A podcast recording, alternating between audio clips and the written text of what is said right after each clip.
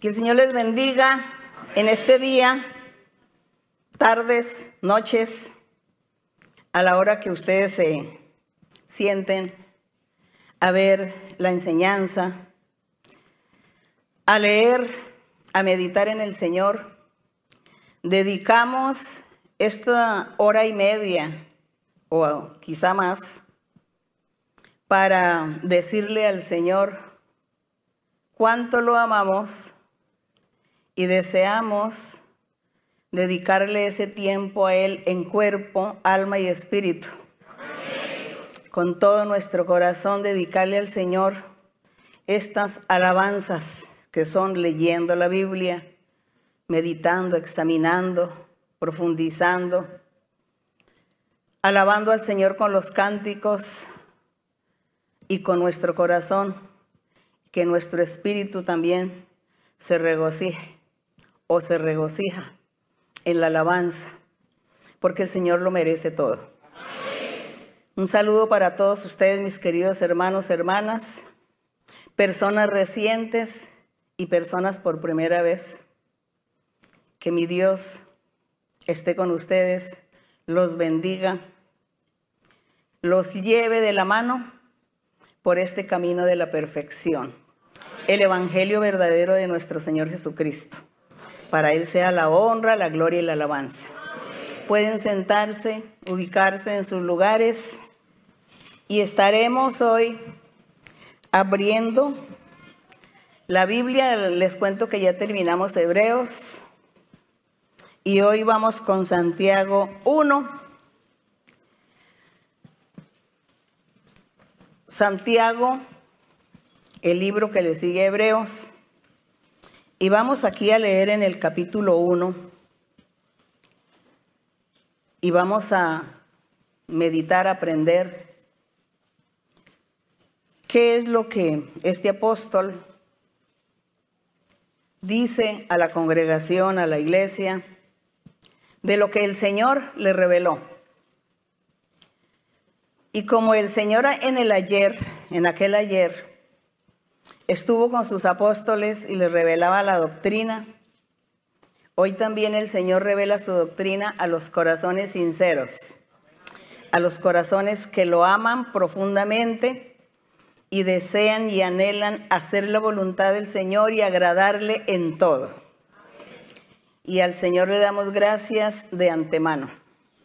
Santiago capítulo 1 Estaremos leyendo del verso 1 al 11 y luego vamos a estar leyendo en el Antiguo Testamento para corroborar lo dicho por los apóstoles y también para corroborar que Dios ya lo había prometido por sus profetas en la antigüedad.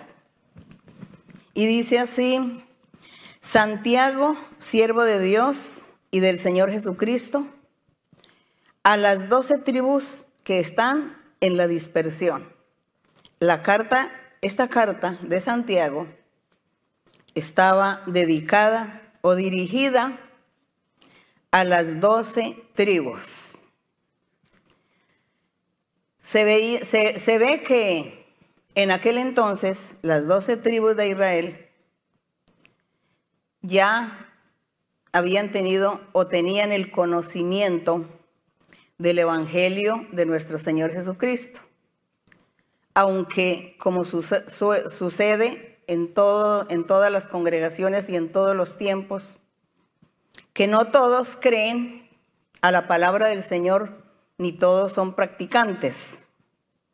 Sin embargo, pues aquí Santiago, él se dirige a las doce tribus Así como nosotros a veces nos dirigimos a más de 60 países, así en un país haya 10 creyentes. Pero allí están los 10 corazones que buscan a Dios, que creen en Él. Y el Señor también bendiciendo. Así que esto nos llena pues a nosotros de mucha satisfacción. Saber que el Señor está mirando aquellos corazones, aunque poquitos en número, pero el Señor está allí bendiciéndolos, dándoles de su espíritu, que es lo hermoso, lo bonito. Yo siempre nombro a una isla que se llama la isla Mauricio porque es una isla muy lejos, muy retirada, lejos, lejos de aquí de nosotros. Y allí hay un grupo. Ellos durante la pandemia se han sostenido viendo las enseñanzas a través de internet y ahora me escriben y están felices y me cuentan que han recibido el Espíritu Santo. Como vemos, Dios existe y Dios está en todas partes y Dios es poderoso y en aquellos lugares tan remotos el Señor también está dando de su Espíritu y muy pronto escucharé que ya todos estén profetizando también. Qué alegría, qué hermosura. Un saludo para los hermanos allí y también un saludo para los hermanos allá en la Patagonia, en Punta de Arenas, que también se están congregando, están felices y también están buscando el Espíritu Santo y los dones. Bueno, es un saludo para todos, no se vayan a poner celosos los demás hermanos, por favor, no vayan a decir que tengo preferencias. Bien, entonces hermanos, así el apóstol Santiago decía que esta carta era dirigida a las doce tribus y en el verso 2 dice, hermanos míos, tened por sumo gozo cuando os halléis en diversas pruebas.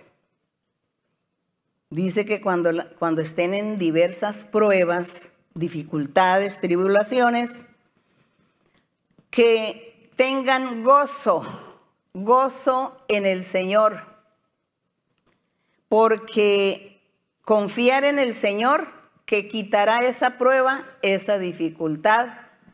Eso produce gozo, alegría. Y el tres, sabiendo que la prueba o la dificultad o la tribulación de vuestra fe produce paciencia.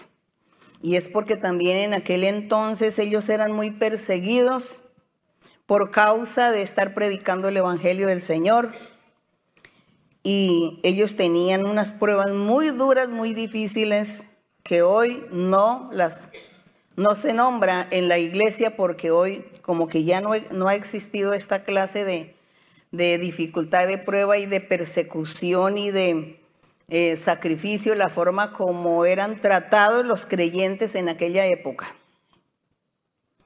Eran pruebas muy difíciles, pero él decía, recíbanlo con gozo, porque esa prueba produce mucha paciencia, es decir, ustedes seguirán adelante. Cuando se dice que la prueba produce paciencia, dice, hay que seguir adelante en el Señor y el Señor nos ayudará, nos fortalecerá y seguiremos, pasaremos y llegaremos allí a la meta.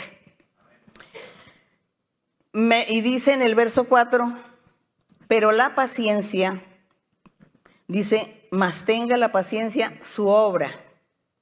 Es decir, que el, hecho no era solamente tener paciencia, sino que había que actuar, proceder, seguir en el trabajo espiritual del Señor, seguir en la oración, seguir en la, lectura de la Biblia, en la búsqueda del Espíritu Santo y de sus dones seguir en la búsqueda de la santidad, del cambio de vida, de abandonar el pecado, las debilidades. Había que seguir haciendo esto, esas son las obras que él está diciendo aquí. Mas tenga esa paciencia su obra completa, para que seáis perfectos, sí, efectivamente, con esa lucha de seguir y tratar de cambiar de apartarse de lo malo, de lo indebido, entonces eso produce en nuestra vida la perfección. Porque dice el Señor que todos tenemos que llegar a ser perfectos. Porque Él va a levantar una iglesia perfecta. Dice que sin mancha, sin arruga. Porque Él la va, a presentar para sí mismo. Y aquí el apóstol dice que esas tribulaciones y esos momentos difíciles en nuestra vida producen paciencia y que debemos tener mucho gozo, pero que debemos demostrar con las obras que realmente estamos siendo eh, alegres o viviendo alegres y gozosos en el Señor, haciendo buenas obras, haciendo el trabajo y viviendo la vida en santidad. Repito esto. Y así dice, mas tenga la paciencia su obra completa para que seáis perfectos y cabales sin que os falte alguna cosa. Si alguno de vosotros tiene falta de sabiduría, dice, si alguno de vosotros no es capaz de entender, de comprender el camino del Señor, no es capaz de entender qué es tener paciencia, qué es soportar la prueba, qué es seguir adelante, ser firme, qué es cambiar, dar buenas obras, actuar, hacer buenas cosas, eh, no solamente delante de Dios, sino a nuestros semejantes en nuestra vida personal, con nuestra familia, una buena manera de vivir. Si alguno no entiende, no comprende qué es eso de presentar obras completas al Señor, dice, pida esa sabiduría pida para que Dios le dé esa sabiduría y usted pueda comprender y entender bien el camino del Señor y qué significa que tengo que tener paciencia, soportar, seguir adelante y que, tengo que ser perfecto y que tengo que presentar buenas obras. Tengo que entender esto. Señor, enséñame. Enséñame y ayúdame para comprender cómo es la buena manera de vivir para agradarte en todo. Entonces dice, hay que pedirle a Dios sabiduría. Y dice en el 5, si no hay la sabiduría para comprender estas cosas, pida a Dios que le dé la sabiduría, el cual da a todos abundantemente y sin reproche, y le será dada. Entonces dice que si somos sinceros, si realmente con sinceridad y con el anhelo y el deseo de agradar a Dios le pedimos al Señor sabiduría, para entender sus caminos y para poder vivir la vida grata, entonces dice que Él nos da o nos concede estas peticiones, concede nuestra oración, la escucha y Él hace conforme le pedimos. Y en el 6 dice, pero usted pida con fe, dice, pida con fe, creyendo creyendo que va a recibir de Dios una respuesta positiva. No dude, dice, no dude. Porque si usted está orando y pidiéndole a Dios y está dudando, dice que es una persona semejante a la onda del mar. Vemos nosotros que la onda del mar pues se arrastra para donde el viento la lleve dice es arrastrada por el viento, echada de una parte para otra. Y así nos compara a aquellos que dudan. Están orando, pidiéndole a Dios, les están dando una profecía donde Dios le está haciendo promesas de bendición, que tiene que seguir adelante, que tiene que tener mucha entereza, mucha firmeza, mucha convicción que tenga paciencia, que ore, que clame a Dios. Y la persona duda. Llega el momento en que duda, se desanima y muchos vuelven atrás. Entonces estas personas son comparadas con las ondas del mar. Y Dios no quiere que seamos como las ondas del mar, sino que seamos como un monte. Recuerden que hay un salmo, creo que es el Salmo 125, no sé, que dice, los que confían en Jehová son como el monte de Sión. No dice que son como la onda del mar, sino como el monte de Sión. Así que eso es lo que Dios quiere que seamos, como el monte de Sión. Tener esa fe, esa seguridad, esa certeza en el Señor, que Él nos va a escuchar y nos va a bendecir. Pero ya saben que hay que vivir la vida agradable a Dios. Porque de lo contrario, pues Dios tampoco va a premiarnos si andamos haciendo lo indebido. Dice en el verso número 7, no piense pues aquel hombre o mujer que se, se, comporta de esta manera, que dudando es como la onda del mar. Dice, no piense quien tal haga que recibirá cosa alguna del Señor. Si usted es como la onda del mar, que no tiene firmeza, que está para allá, para acá, que hoy sí creo, mañana no creo, y que sí, que tal vez sí, que tal vez no, pues el Señor no va a bendecir. En el 8 dice, el hombre de doble ánimo, que es lo mismo, hoy creo, mañana no creo, hoy estoy firme, mañana no, hoy estoy feliz, estoy yendo, estoy orando, buscando el Espíritu Santo, estoy haciendo todo con mucha alegría y después no viene el desánimo, la pereza y se le olvidó que quería buscar lo de Dios, que quería agradar al Señor, que quería buscar lo espiritual. Esa es la persona de doble ánimo. Es inconstante, en los caminos del Señor. Y como Él es inconstante, no puede recibir la bendición de Dios. Hay que pedirle al Señor sabiduría para que Él nos ayude a no ser inconstantes. Pedirle al Señor sabiduría e inteligencia para qué? Para que yo pueda comprender el camino del Señor, comprender sus promesas, comprender su palabra, su doctrina, comprender que si yo sigo adelante, que si tengo paciencia, soporto, tolero las pruebas y sigo, un día voy a llegar a la meta y un día voy a, recibir ese premio. Entonces hay que pedirle al Señor sabiduría. En el verso 9 Dice, el hermano que es humilde, de humilde condición, se gloría en su exaltación. Entonces aquí está hablando de dos clases de personas.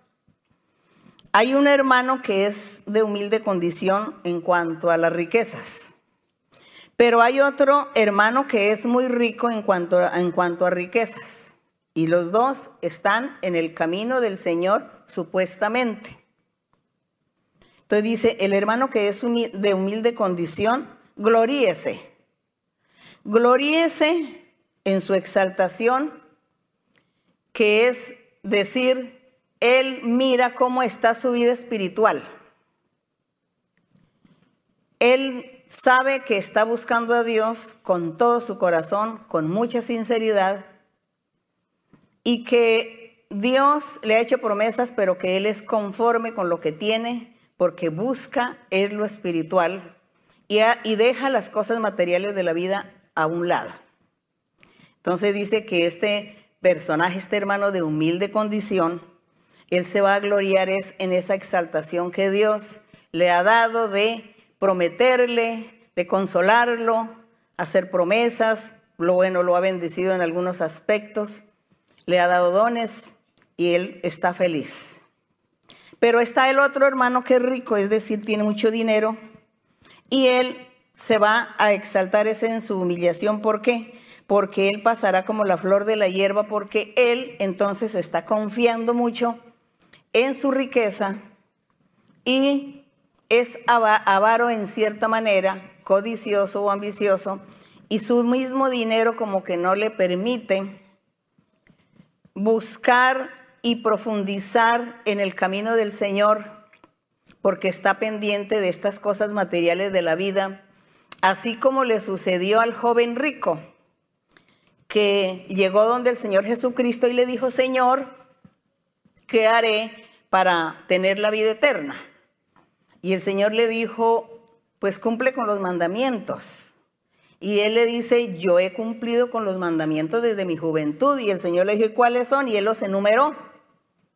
Y el Señor le dijo, sí, has cumplido los mandamientos, pero te falta algo. Y es que, ¿por qué tú vende lo que tienes, reparte a los pobres? Porque el Señor vio en él avaricia, ambición, codicia. Tenía mucho dinero, pero él no quería darle a nadie, no quería hacer un acto pues de misericordia, en un momento de la vida tenderle la mano a alguien muy necesitado. Él veía mucha gente pobre, necesitada, que no tenían que comer o que vestir y él no les daba nada porque era ambicioso. Y era un creyente, creyente de la ley de Moisés. Y el Señor le dijo, te hace falta eso. Pues en el Señor, en el Evangelio también sucede. Y aquí el apóstol habla de estas dos personas de estos dos clases de, gente, el humilde de condición y el rico, que se preocupa más por las cosas materiales, por lo tanto, él no va a recibir esos dones o ese poder de Dios o ese respaldo de Dios para que le trabaje a Dios en la congregación, en la iglesia y pueda tener buenos frutos o tener buenas obras delante del Señor. Hay esas dos personas.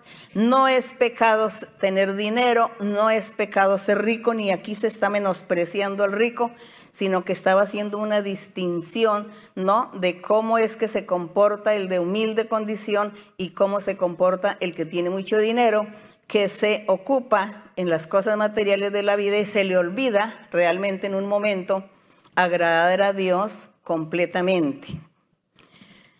Así que vemos cómo el apóstol Santiago profundizaba como la vida personal de cada uno, como todos los momentos y las situaciones que se veían en la congregación, en la iglesia, en el momento. Pero nosotros vemos que hoy también nosotros vemos estas cosas, estas situaciones. Con razón que también hay en algún lugar de la Biblia donde dice que las personas que tienen mucho dinero no buscan a Dios porque dicen que no necesitan, que para qué necesitan, no necesitan pedirle a Dios porque todo lo tienen, todo disfrutan, entonces no necesitan. Entonces, qué difícil es que una persona adinerada busque lo del Señor. El adinerado que busca a Dios se dice que es una persona humilde humilde, que no le interesa su, dinero, sino le interesa es buscar y agradar a Dios. Eso es lo bonito, eso es lo hermoso. Entonces acá dice que aquel que se confía en su riqueza y que no se somete realmente a buscar lo del Señor para agradar a Dios, dice que es comparado con una flor del campo. Dice que porque él pasará como la flor de la hierba porque cuando sale el sol con calor abrasador, la hierba se seca y la flor se cae, y perece su hermosa apariencia.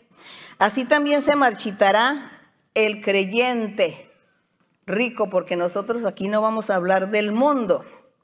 Aquí no estamos hablando del mundo, estamos hablando de una congregación donde entra toda la gente de todas las condiciones y los estratos socioeconómicos, decirlo así, y todas escuchan la palabra de Dios y algunos se quedan y otros dicen, no, es muy bonito, pero como yo tengo suficiente dinero, yo no necesito buscar a Dios, no tengo esas necesidades.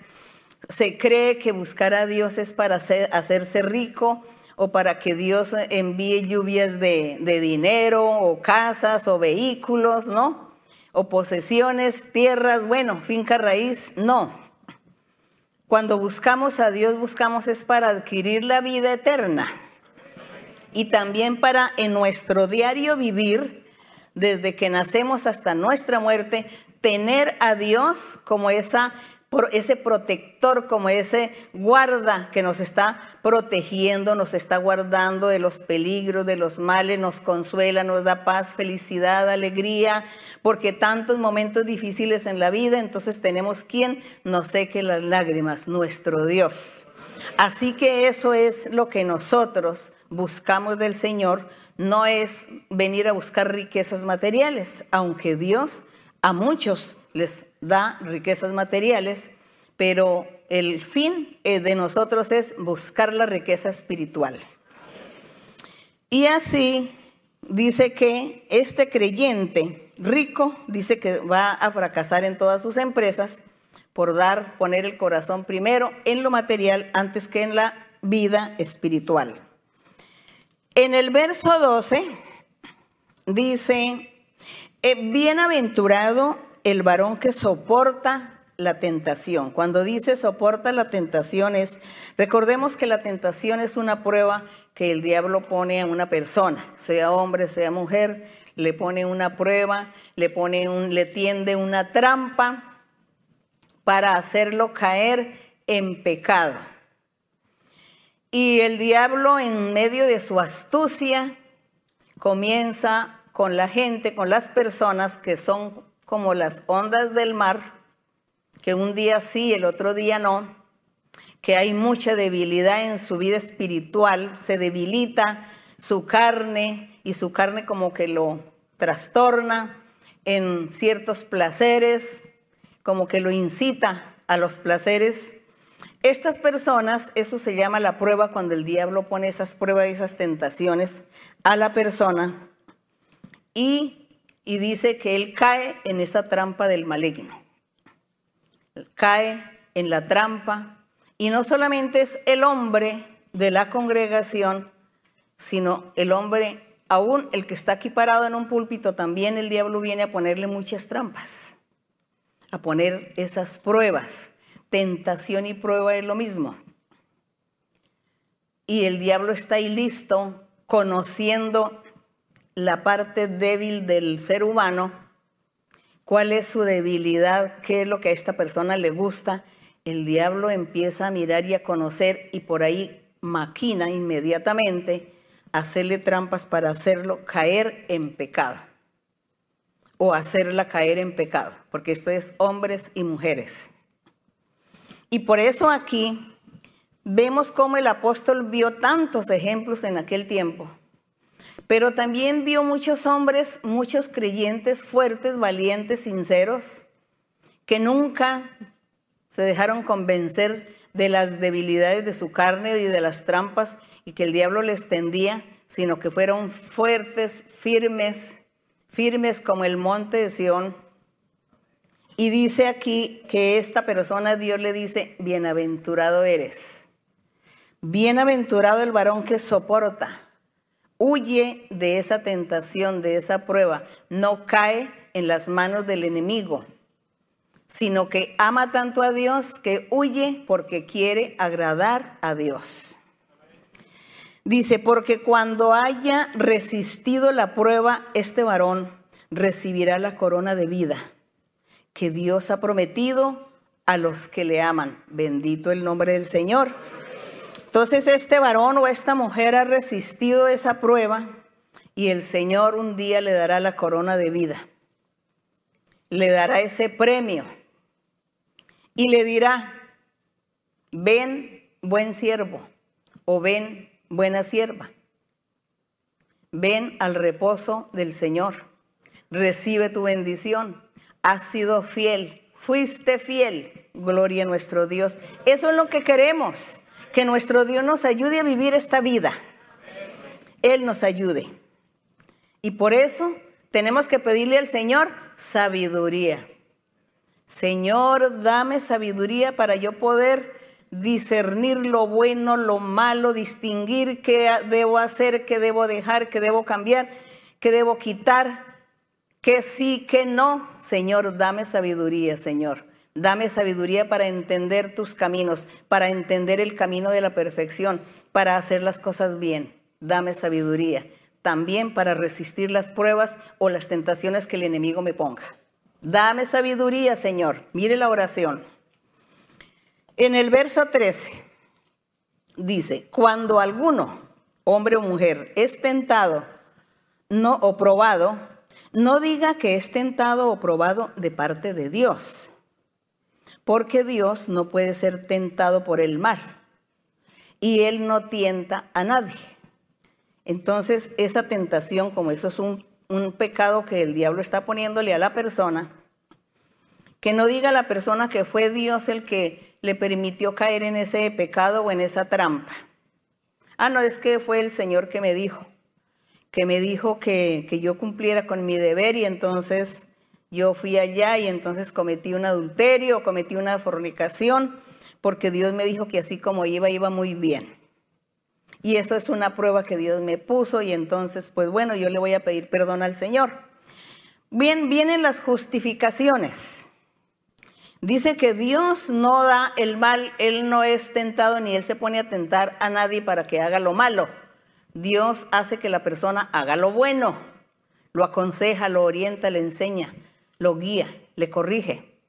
Eso hace Dios, enseñarle a la persona que huya, que se aparte del mal porque el que pone el mal y el que hace el mal es el enemigo.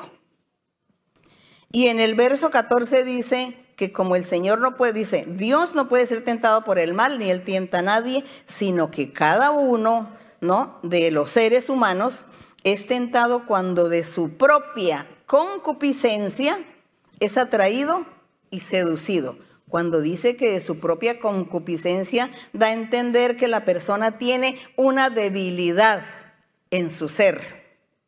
Tiene una debilidad carnal, material. Y una, una debilidad pecaminosa.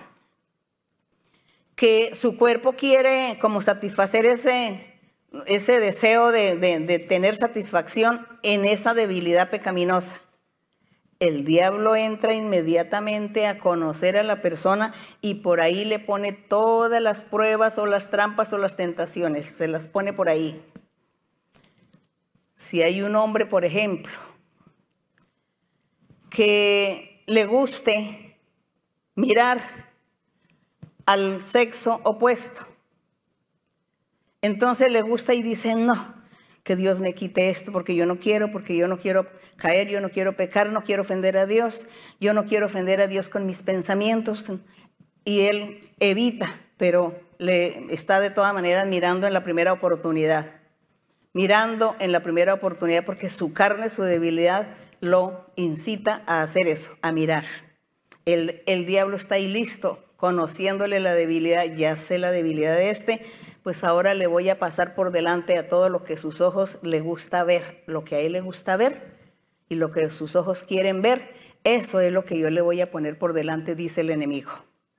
Y comienza a poner toda esa eh, de su debilidad, le, pone por delante todo eso, le presenta siempre donde quiera que vas estrella con todo eso, hasta que esta persona, como no es firme, como es como las ondas del mar, entonces cae en la trampa del enemigo. Es esto. Entonces, por eso es que nosotros, como nosotros nos conocemos, cómo somos y cuál es nuestra debilidad carnal, física, pecaminosa, y como nosotros queremos agradar a Dios, yo tengo que huir y yo tengo que decirle al Señor, ayúdame Señor a quitar esto, porque esto no estoy de acuerdo con que yo caiga en esta trampa del enemigo. Y si yo soy fuerte y sincera con Dios, seguro que Dios inmediatamente entra a ayudarme y a libertarme. Porque yo no voy a caer en la trampa del enemigo. No voy a hacer eso porque quiero agradar a mi Señor. Es eso, hay que agradar a Dios. Entonces entra una lucha. Entramos a luchar contra esa debilidad, a luchar contra esa trampa y tentación del enemigo porque amamos a Dios y queremos agradar a Dios y Él entonces cuando ve nuestra lucha, cuando Él ve que queremos agradarle, Él nos ayuda inmediatamente. Gracias le damos al Señor. Y aquí dice que esta persona cuando es tentada es porque de su propia concupiscencia o debilidad es atraído y cae. Dice que es seducido. El 15, entonces la concupiscencia, después que ha concebido, da a luz, después de que la persona cae en su debilidad, dice que da a luz el pecado. Claro, termina haciendo el mal. Termina en el adulterio, en la fornicación, termina robando, termina atracando, termina violando, etcétera, porque son tantas las debilidades, tantos los pecados de la carne, del cuerpo, que cae, cae en el pecado. Entonces dice, y dice, da, dice, entonces la concupiscencia, leamos el 15, después que ha concebido, da a luz el pecado. Y el pecado, siendo consumado, da a luz qué? La muerte espiritual. La muerte espiritual quiere decir que esta persona al caer en esta trampa, en esta tentación del diablo, por causa de que tenía esa debilidad y se dejó llevar de su debilidad y no fue fuerte, no fue sincero con Dios. Entonces sucede que vive una vida de pecado así y la muerte lo sorprende y entonces dice que va a perder la vida eterna, porque la muerte es perder la vida eterna. El 16, entonces dice el apóstol, amados hermanos míos, no erréis Toda buena dádiva y todo don perfecto desciende de lo alto, del Padre de las luces, en el cual no hay mudanza ni sombra de variación. Él, es decir, nuestro Dios, de su voluntad nos hizo nacer por la palabra de verdad, para que seamos primicias de sus criaturas. Dice que nuestro Dios, de su voluntad, nos hizo nacer por la palabra de verdad, que es el Evangelio de Cristo Jesús, para que todos nosotros los creyentes seamos las primicias de sus criaturas. ¿Por qué primicias de las criaturas? Porque alguien puede decir, pero es que las primicias de las criaturas de Dios fue Adán y Eva. No, Adán y Eva y los la gente que hubo en la antigüedad. No, pues ellos no fueron primicia. Porque aquí está hablando que las primicias de sus criaturas está hablando de una vida nueva, de una vida de salvación, hablando del evangelio del Señor Jesucristo cuando dijo que el Señor decía que él iba a que el que creyera en él sería un hombre nuevo, nacería de nuevo y él también cuando le decía allí al centurión, le decía, tú tienes que nacer de nuevo. Y el hombre no le entendía, dice, pero ¿cómo es nacer de nuevo? ¿Entrar nuevamente al vientre de mi madre y volver a nacer? No, creer en Jesucristo. El Señor le dijo, cree en mí.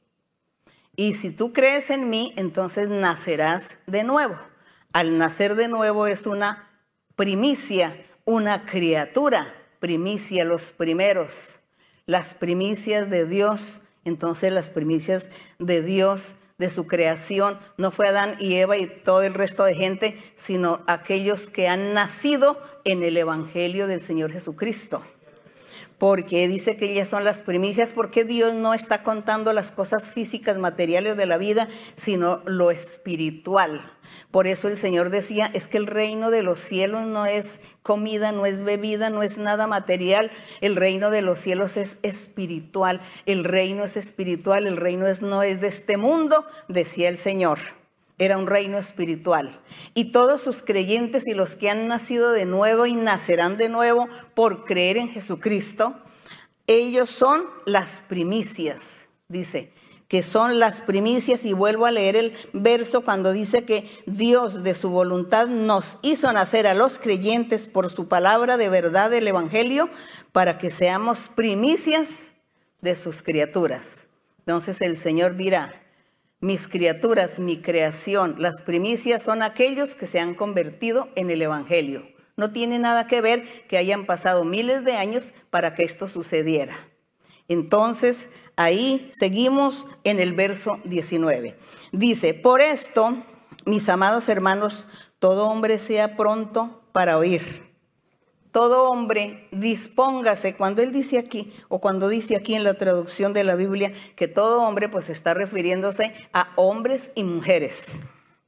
Entonces dice, todo hombre o todo ser humano sea pronto para oír, sincero, crea, dispóngase, disponga su corazón para oír la palabra de Dios, tardo para hablar, tardo para airarse tardo para hacer aquellas cosas pecaminosas. Sea prudente, moderado, escuche la palabra de Dios, no se aligere a hablar, a cuestionar. Confíe y crea en el Señor. Dice, porque la ira del hombre no obra para justicia. La ira del hombre no obra para justicia de Dios. Aquí está hablando también de personas que seguramente en aquel tiempo cuestionaban, no creían, dudaban y estaban allí como, como estorbando la vida espiritual de los demás creyentes en una congregación, en un templo seguramente. Y el apóstol tenía que enseñar que fueran prudentes y que mejor se callaran en vez de estar hablando y no trastornar vidas espirituales, porque aquí habla también de la ira de los seres, de los incrédulos, que no estaban haciendo las cosas bien, sino trastornando en la congregación.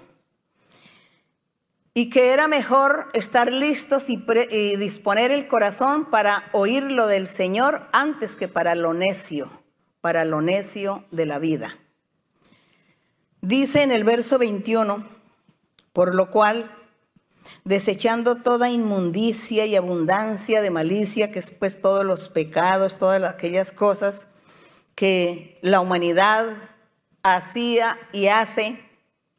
Dice, recibid con mansedumbre la palabra implantada, la cual puede salvar vuestras almas. La palabra implantada, que es el Evangelio del Señor Jesucristo, recíbanla con mansedumbre, porque esta palabra es la que nos salvará. Y en aquel entonces también les decía, la palabra que los va a salvar a ustedes. Y hoy pues también nosotros la retomamos para nuestra vida personal, para nuestra vida espiritual retomamos estas palabras, esta exhortación del apóstol, porque hoy también vemos que suceden las mismas cosas y vemos también a mucha gente que cuestiona y que pregunta tanto y que se entromete en averiguar y en pensar y en decir cosas que jamás ha visto, misterios escondidos que no sabe, y solamente para trastornar las vidas espirituales. Y por eso es que la palabra del Señor ha sido siempre la misma. Pasan los siglos, pasan las generaciones, las eras, y la palabra del Señor es una sola, permanece para siempre, dice. Y dice el 22, pero sed hacedores de la palabra, cumplir la palabra, hacer la palabra del Señor, cumplir no solamente los mandamientos como aquel joven rico, sino que había que cumplir otras cosas. Cuando el Señor le decía, te falta algo, sí has cumplido los mandamientos, pero algo te falta. Ser generoso, ser dadivoso, ser misericordioso, extenderle la mano a los necesitados, ayudar, ¿no? Sin avaricia, sin ambición, sin codicia. Eso te hace falta. Mire cuántas cosas le faltaba a aquel joven. Sed hacedores de la palabra de Dios y no solamente oidores porque oidores hubo en aquella época y oidores hay hoy también. Y dice que estos se engañan, dice que estos oidores engañan a muchos en la congregación y no solamente en la congregación, sino afuera en el mundo. aquellos oidores entonces se vuelven los grandes filósofos, los grandes teólogos que dicen entender y comprender todos los caminos de Dios, que saben interpretar la Biblia según ellos, pero resulta que no son hacedores de la palabra del Señor y están engañando a los demás. Engañan. Pero nosotros somos sinceros con el Señor. Nosotros estamos aquí en la lucha de alcanzar esas bendiciones celestiales, de agradar a Dios en todo, vivir esa vida que Él quiere que vivamos, cuando nos dice, sed santos, porque yo soy santo. Eso nos dice Él y nosotros estamos aquí luchando para alcanzar y llegar allí a esa meta, lograrla. Dice en el verso 23, porque si alguno, si alguna persona es oidor de la palabra, pero no hacedor, no cumple, no, no actúa, dice este es semejante al hombre que considera en un espejo su rostro natural. Dice, dice en el 24, porque él se considera a sí mismo y se va. Y luego olvida cómo era. Y yo creo que el apóstol sí tenía toda la razón, porque eso es cierto. Eso es cierto. Y aquí nosotros, yo quisiera leer un poquito en, la, en el libro del profeta Isaías, donde el Señor a través del profeta Isaías le hablaba a su pueblo y les enseñaba, les enviaba esos mensajes de cambio porque les decía que ellos tenían que cambiar, que ellos tenían que cambiar, que ellos tenían que ser hombre nuevo, mujer nueva delante de Dios. Y aquí en, en Isaías 40, que vamos a leer un momentico, en Isaías 40, aquí en el verso, sin perder Santiago, del verso 1 al 6, que dice, consolaos, consolaos pueblo mío, dice vuestro Dios. Hablad al corazón de Jerusalén, que es el mismo pueblo del Señor. Decidle a voces que su tiempo ya cumplido, que su pecado es perdonado. Aquí estaba hablando al remanente que se había de salvar. Dice, su, su, pecado es perdonado, que doble ha recibido de la mano de Jehová por todos sus pecados, diciendo aquí el Señor que ya Él enviaría al consolador, al mm, enviado, al Salvador del mundo, al Señor Jesucristo, el enviado de Dios que ya lo enviaba para que Él consolara, para que Él perdonara los pecados. Y el Señor les dice aquí en el verso 3, les dice, voz que clama en el desierto, que se estaba refiriendo a Juan el Bautista cuando salió a predicar, cuando Juan el Bautista decía, arrepentíos porque el reino de los cielos se ha acercado. Entonces aquí en este verso 3 dice, voz que clama en el desierto, preparad el camino a Jehová nuestro Dios. Enderezad la calzada en la soledad a nuestro Dios, dice, enderece las vidas, los corazones de la gente porque todos están en pecado. Todos andan por el camino torcido, equivocado. Y tú tienes que enderezar esto, le decía a Juan. Y dice en el verso 4, todo valle sea alzado, que eran personajes de aquel entonces. Bájese todo monte y collado también, los gobernantes quizá, los principales eh, sacerdotes, bueno, la principal gente que supuestamente en ese tiempo gobernaban o dirigían al pueblo. Dice, bájese todo monte collado, lo torcido se enderezca, lo áspero se allane, es decir, apártense del pecado, arrepiéntanse, estén al día porque viene el Señor y si los encuentra a ustedes en ese estado pecaminoso, el Señor lo que hará será consumirlos, destruirlos. Pero si Él viene, va a encontrar corazones dispuestos para oír el mensaje de salvación.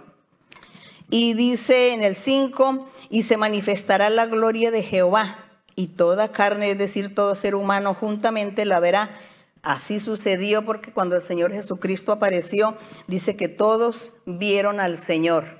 De tal manera que criticaban algunos y decían, pero si este es el hijo del carpintero José, este es el hijo de María, nosotros conocemos sus hermanos, a sus hermanas las conocemos, sabemos quiénes son ellos. ¿Cómo así que este, este va a ser el hijo de Dios o va a ser el mensajero, el enviado o el rey o el que va a salvar? Eso no puede ser.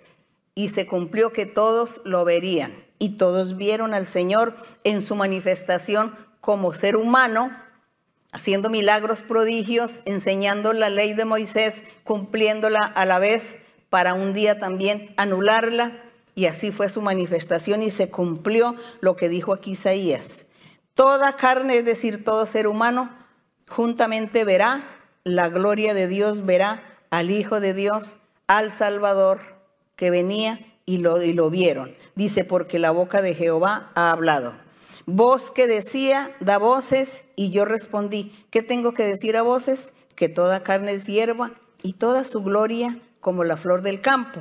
Así que esto es lo que el Señor dice de los seres humanos. Pero por más que este ser humano sea comparado como la flor del campo, como ser humano, sin Dios, como la flor del campo que nace por la mañana y en la tarde se seca, se cae la flor, dice así, si se anda sin Dios.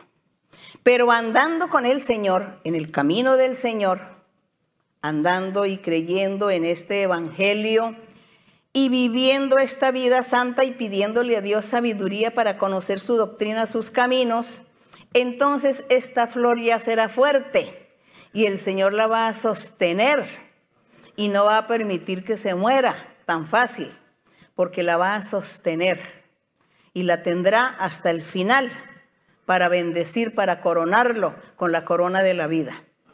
Esas son las promesas y las bendiciones del Señor. Así que retomando aquí de nuevo, cuando dice el apóstol que nosotros tenemos que ser hacedores de la palabra del Señor, cumplir la palabra de Dios, y hablando y comparando que, que nosotros no seamos como esas personas que se considera su rostro en un espejo y que cuando se retira se le olvidó cómo era. Entonces, sino que seamos realmente firmes y que estemos, seamos sensatos e inteligentes, sabios en el momento que sabemos quiénes somos, dónde estamos parados, hacia dónde vamos, en quién hemos creído y que seamos valientes y fuertes para poder llegar allá, allí a la meta, para poder ser una flor fuerte y resistente, porque solo Dios es el único que puede sostener esa flor del campo. Entonces en el 25 dice, mas el que mira atentamente en la perfecta ley de la libertad, porque dice que la perfecta ley de la libertad, que es el Evangelio del Señor Jesucristo, y persevera en esa ley, en el Evangelio de Cristo, no siendo oidor olvidadizo, sino hacedor o cumplidor de toda esa obra del Evangelio del Señor, dice, este será bienaventurado en lo que hace. Gloria al Señor. Repite cuando dice que bienaventurado aquel hombre que hace la voluntad del Señor.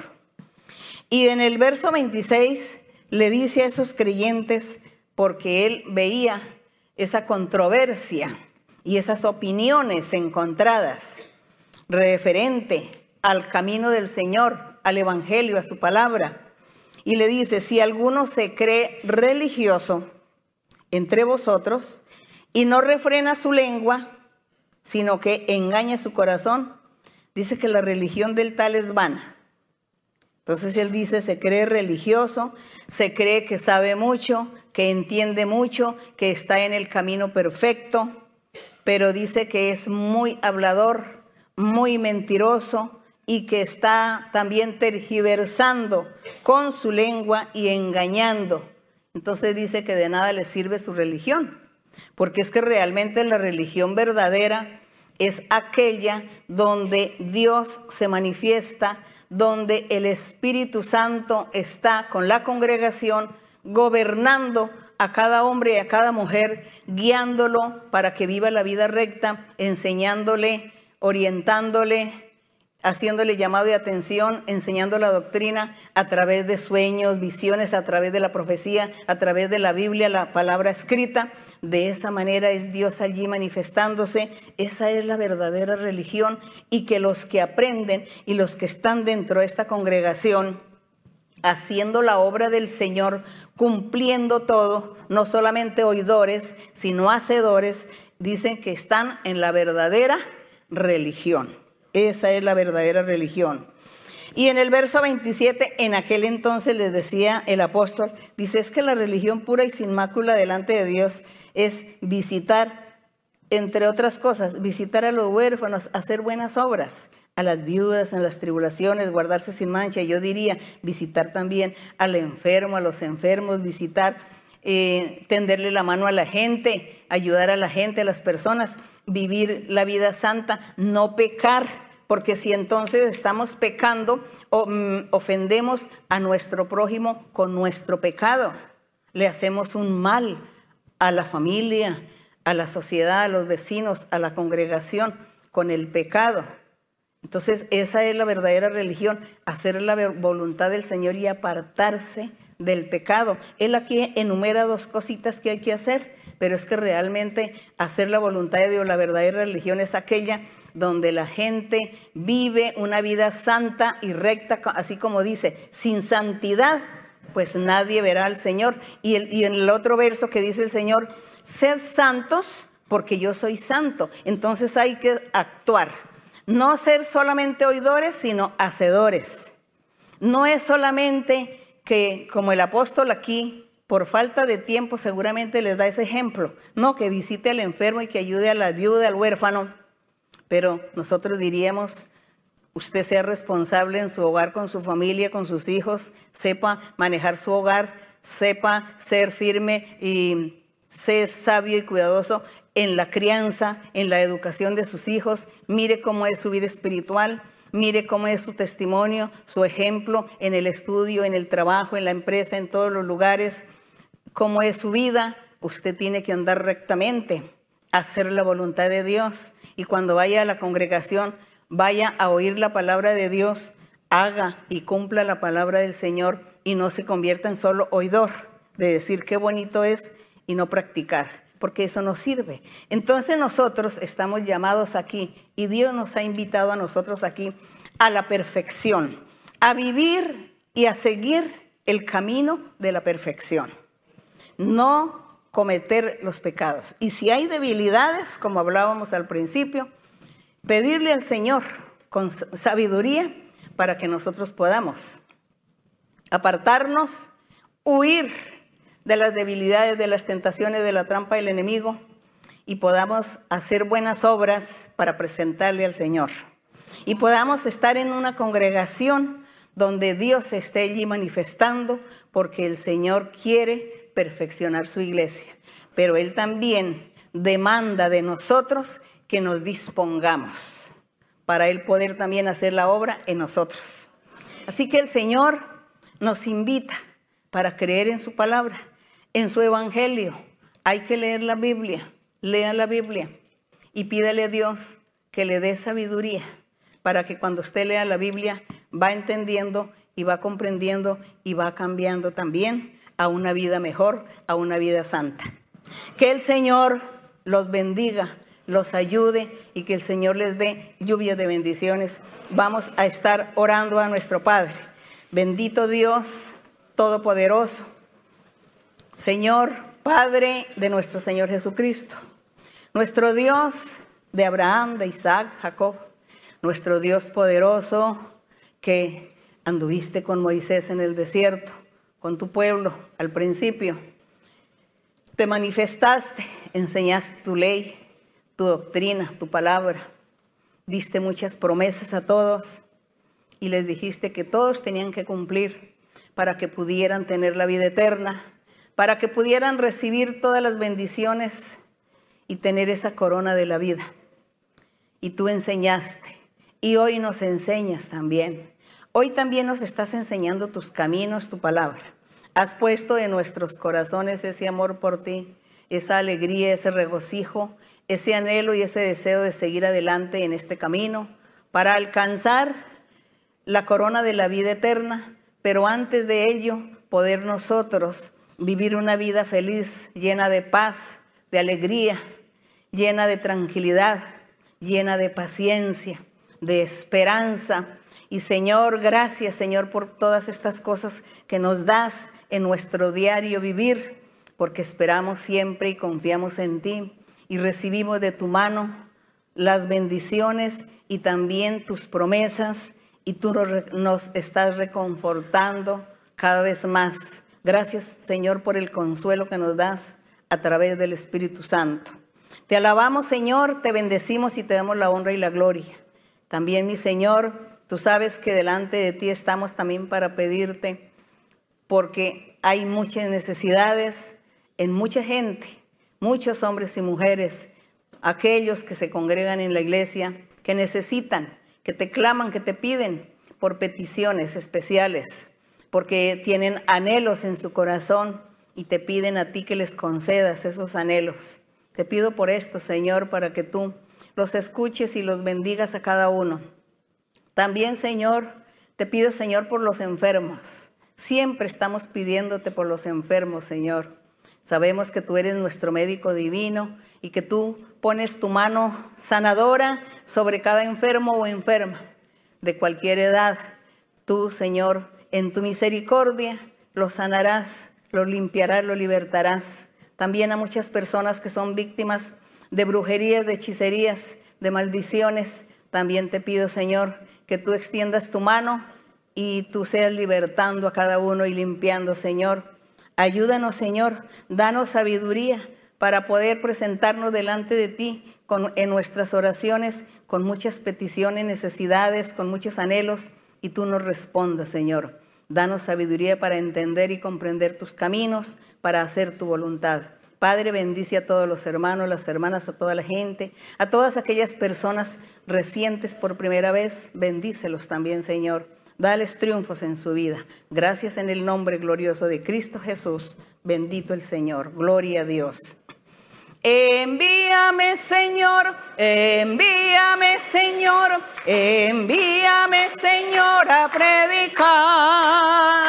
Y dame tu poder, y dame tu poder, y dame tu poder para guiar por sendas de salud, por sendas de salud, por sendas de salud al pecador. Envíame, Señor, envíame, Señor, envíame, Señor, a predicar. Muchas gracias. Señor me les bendiga y discúlpenme que hoy se me fue mucho el tiempo. Paciencia, les pido por favor. Mi Dios los bendiga. Un fuerte abrazo para ustedes y para los niños. Hasta pronto. Gracias.